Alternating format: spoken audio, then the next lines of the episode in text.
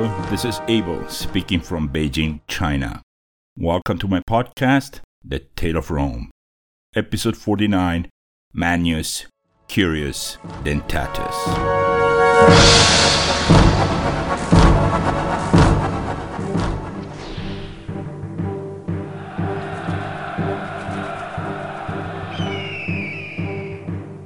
It is not easy to hold a sword, to stare into your enemy's eyes, at times an inch apart, to move from one side to the other, dodging his blade, to watch his muscles twitch in the very moment the tip of your sword has made it into his flesh. It is not easy to walk to a battlefield only to arrive and see the enemy army.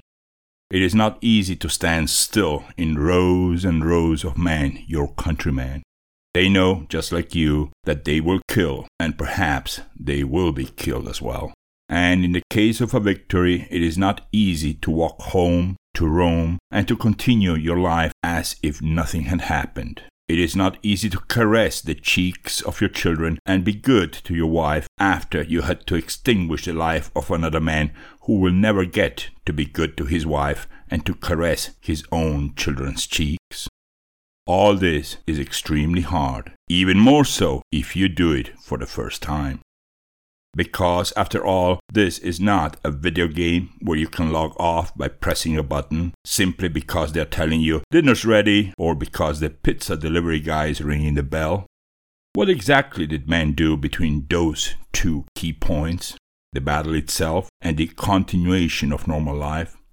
Well, I think I have the answer. More than anything, they must have been busy trying to erase images from their minds so that normal life could take its course at home. And for that, more often than not, man needed stimuli alcohol, women, gambling, and more fights to forget the one before. And when those stimuli got out of hand, my dear listeners, that's when things start to go wrong.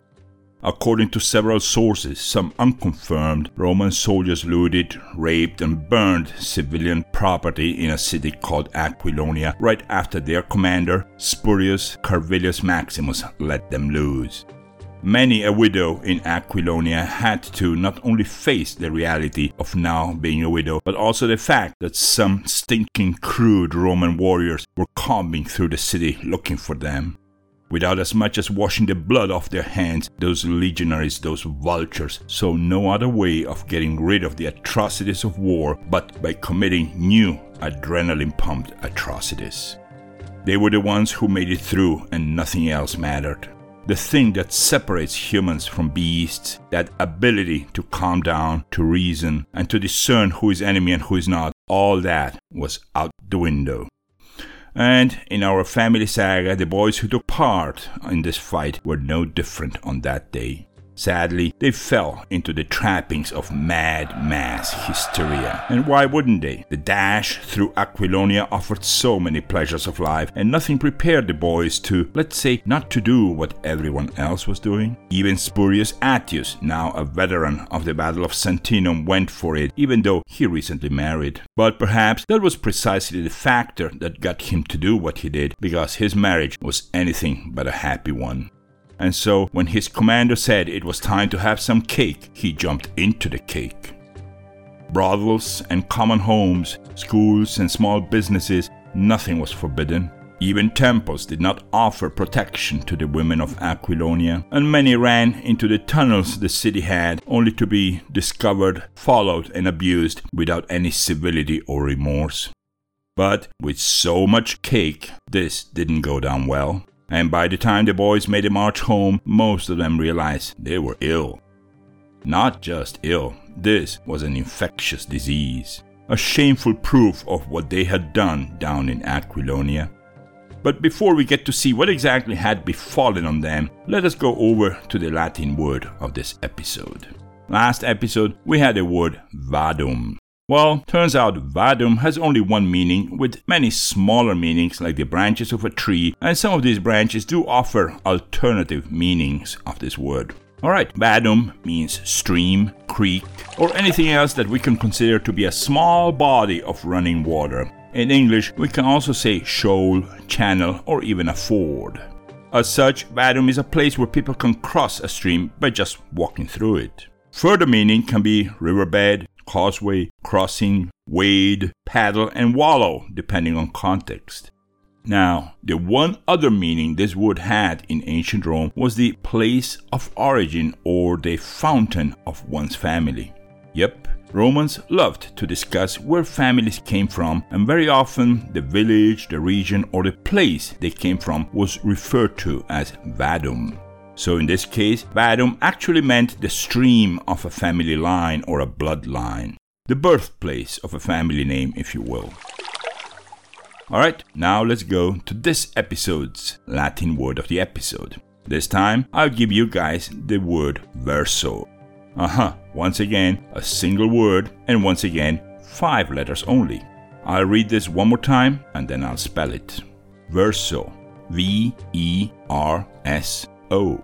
And here I need to point out that we are not talking of the word verse as in a Bible verse. No, that would be V E R S E while our word is V E R S O. Alright, I guess I just made things a little bit more complicated, but here we go. Verso for everyone this time, and this is the part of the podcast where I would like to invite everyone to visit the website of this podcast, regardless if you're listening to us through iTunes, Stitcher, Spotify, Spreaker, YouTube, or any place else. So, the website is www.thetaleofrome.com. Let me get that address one more time thetaleofrome.com. Now, let's get back to Rome and see about those consequences from partying too hard in Aquilonia. A few weeks after the return of Roman soldiers, a plague broke out in the city. This has been documented by later sources, even though the exact nature of the plague has not been mentioned or explained, and we can reason that this lack of further information is either due to lack of credible information or a desire to cover up whatever happened in Aquilonia. What we do know, however, is that a large percentage of Rome's male population was affected by this disease, and hey, Romans were neither stupid nor blind to not to add 2 plus 2 and figure out what really happened. In our family saga, Spurius Brutus, the youngest of all, got it really bad, but luckily the rest of the family, as well as many of his immediate neighbors, developed something we call herd immunity. Of course, at that time, there was no such term as herd immunity, and instead, people thought this was the power of their gods, as simple as that. However, the plague did bring a new social development in Rome, almost like a new cult, for the lack of a better word. Let me explain. Right after the breakout of this plague, Romans developed a newfound belief in a god, a Greek god, and this was not just any Greek god, but instead a god who had been killed by god Zeus personally. Yep, in Greek mythology, Zeus killed this god with his very own hands. Alright, so let me explain this a little better. Turns out that according to Greek mythology, a god named Asclepius, the god of religion and healing, became so good at what he was doing that he was in fact starting to bring people back to life all over the place. Well, guess what? Hades, the god of the underworld, wasn't happy about that. So when Zeus saw that and fearing that soon the entire underworld could become void of inhabitants, he decided to fix the situation by killing Asclepius with his thunderbolt. That's right, as you can see, gods used to kill each other too. Anyways, even though the Romans never really adopted that part of the story, and instead of having him called Asclepius, they renamed him as Aesculapius, which, according to most scholars, is just the same guy with a different Latin name. Aesculapius is spelled A E S C U L A P I U S.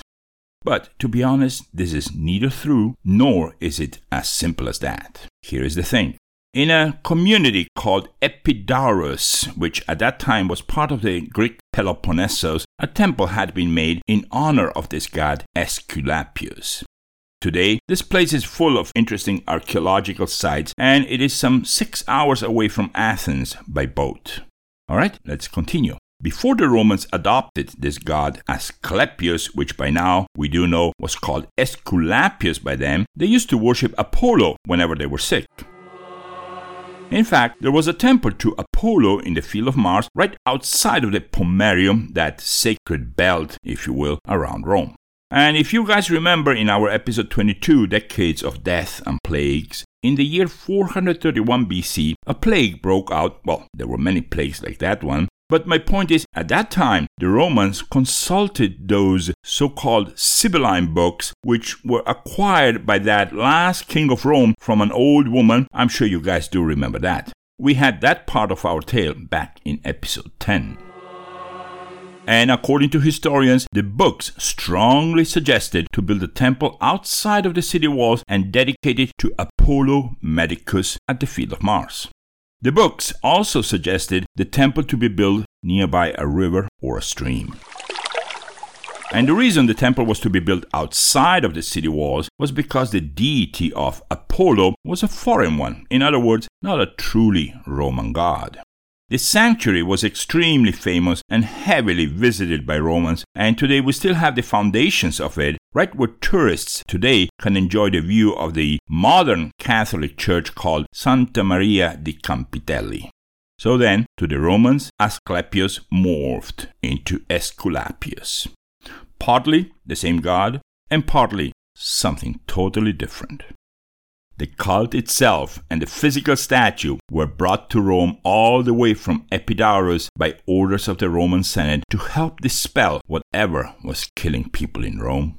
Later on, and in the year 281 BC, a chapel was built to that same god on the quite famous island on the river Tiber. And somehow, in the eyes of the citizen of Rome, that island was always associated with the power of healing. Today, a famous hospital is on that island. All right, so now we know whom did Romans worship when the plague broke out. Now let us see how they did in order to get rid of that plague. Inside the temple of Aesculapius, a kind of snake, not a poisonous one, was used during the rituals people had to go through. These snakes, called the Aesculapian snakes, were free to go around within the confines of the temple wherever they wanted, in the bedrooms and in all the places where patients rested, slept, ate, and even went to do their business. Later on, offspring of these very same snakes would be taken to any new temple to Aesculapius throughout the vast future Roman Empire. Around the year 300 BC, the cult to Aesculapius saw its peak, and travelers from all over Italy came to Rome to get healed. Today, we have that most pharmacies worldwide still carry the logo of those same snakes, pictured in different positions, but mostly showing as giving up their venom into some kind of plate. And even though those snakes had no venom, no poison, today even the logo of the WHO the World Health Organization carries that same picture. Alright, the ritual began with offerings to the god, and sacrifices were the norm. Obviously, every person gave what he or she could afford, and after that, the patient had to spend the night in the innermost and most sacred part of the temple. That part was called the adytum. A D Y T U M. Adytum and yes, he would spend that night all alone. About that offer or sacrifice, the priests of god Aesculapius would often get to know the purchasing power of patients from the size of the offer. It was also a bad idea to offer a goat or a sheep or any other animal with birth defects such as a shorter leg, a missing eye, or a broken horn. But the worst thing you could do as a patient was to make a sacrifice that was known to be well below your social class or wealth. Yep, priests usually knew very well if you were the brother or cousin of some senator or some aedile, and if they knew that you could easily afford a thousand goats and yet you offered just one, oh boy, the gods were sure going to punish you really, really bad. Alright, let's go on. Aside from having to sleep alone in that temple, you also had to do your best to try to remember your dream on that night. Why? Because on the next day you would have to tell the priest about your dream, and that was how they would give you a prescription. Needless to say that the prescription also depended greatly on yesterday's sacrifice, right? Now, some temples had additional features, and one of the most common one was dogs. Yep, dogs would roam freely in the temple and they would usually lick the patient's wounds, which was considered a sacred way of getting healed. Well, I don't know. The original Hippocratic oath, still practiced all over the world today, goes more or less like this I swear in the name of Apollo Medicus and Aesculapius and Hygeia and Panacea and all the gods of the pantheon. Of course, this oath has changed more than just a little over the centuries. Alright, there we have it. And in our family saga, Lucius Eugenius had to go three times to that temple. Spurius Brutus was healed, but we know that this was way more likely because he was young and strong. Later on, just as the plague was subsiding, Alexia, Spurius' wife, caught a strange rash on her skin and they had to take her to the temple as well as their two year old boy. And as this child was at that time the only male grandson of old Furnius, Alexia's father also went to the temple to help with the sacrifice. They offered 10 sheep and a silver bullion to the priests, but in the end, it didn't do much good because two weeks later, the boy perished after 10 days of chills, temperature, and a diarrhea that ravaged the infant's natural defenses. Alexia did recover, but after that, life between Spurius Attius and her became what we usually call marital hell. A month later, the father of Spurius also departed to the underworld, and Alexia pretended illness to avoid being at the funeral of her own father in law. Lastly, we have that Julia Minima, now almost a woman, lost her mother to the plague.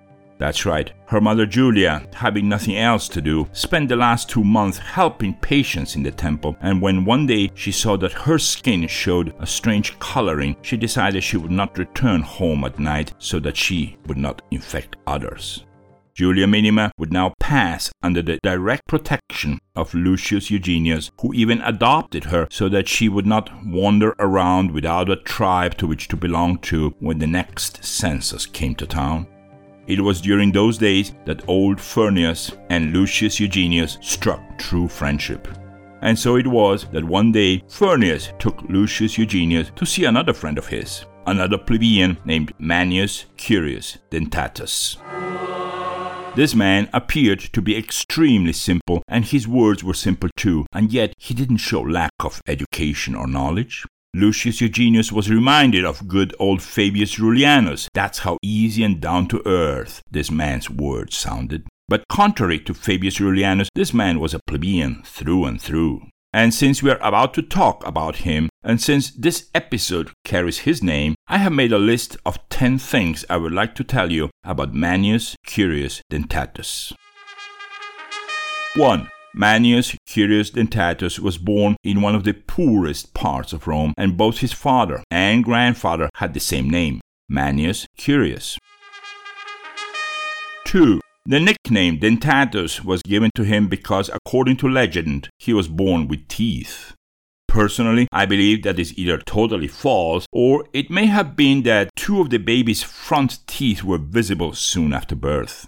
Another theory is that the shape of the man's jaw later in life rendered itself to such strange nickname. 3. As a member of the gens Curii, we can say that males only had three given names within their family, and Manius was given to about 90% of male boys in the clan of the Curii. So, yeah, basically, you would not find a guy called Marcus or Lucius if his family name was Curius. Now, according to studies of genealogy, we know that one of the descendants of this man will become a general of none less than Julius Caesar. His name? Vibius Curius. You can check him up as he's one of the generals that stood beside Caesar right on day one of that ugly civil war. The same guy one day gave Cicero a set of books called Greek poems written by Alexander of Ephesus. 4.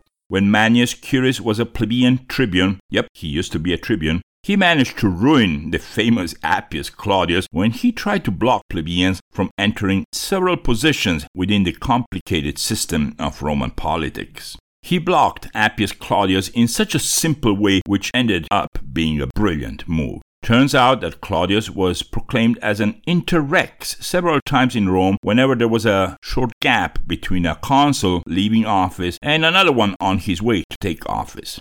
Now, during those days, since people didn't pay much attention to the interrex and what he was doing, he would quietly appoint people of his own family and other Sabines to several available positions in the city. This Manius Curius knew because, aside from being a tribune, he was a Sabine too, and so rumors of what Appius was doing reached him in no time. And so Manius Curius demanded that the outgoing consuls leave the names of all the people allowed to get new positions, that means new jobs, on a list before they left office. That way, when Claudius would take over his duty, he had no chance of appointing anyone but the people allowed by the consuls who had just stepped down. A brilliant move. 5. Dentatus was elected consul of Rome three times as follows. First time, in the year 290 BC with Publius Cornelius Rufinus. That year, the Samnite War ended. Second time, in the year 275 BC with Lucius Cornelius Lentulus. That year, he beat Pyrrhus of Epirus at the Battle of Beneventum, and obviously, I can't wait to get there. Our future episode 61 is named The Battle of Beneventum. And the third time, in the year 274 BC, which means right next year, that time it would be with Servius Cornelius Merenda. That year he would be the Lucanians in the south of Italy. Also, did you guys notice that all three times the consuls working with him were a member of the Cornelii? Publius Cornelius Rufinus, Lucius Cornelius Lentulus, Servius Cornelius Merenda? Were they watching over him or was this just a pure coincidence? Okay, 6. Between the years 290 and 271 BC, Dentatus was busy working on a huge project outside of Rome. I'm talking about the draining of the ancient Lake Velino, V E L I N O. And the reason they did it was to be able to give good arable land to Roman and Sabine colonists in that area.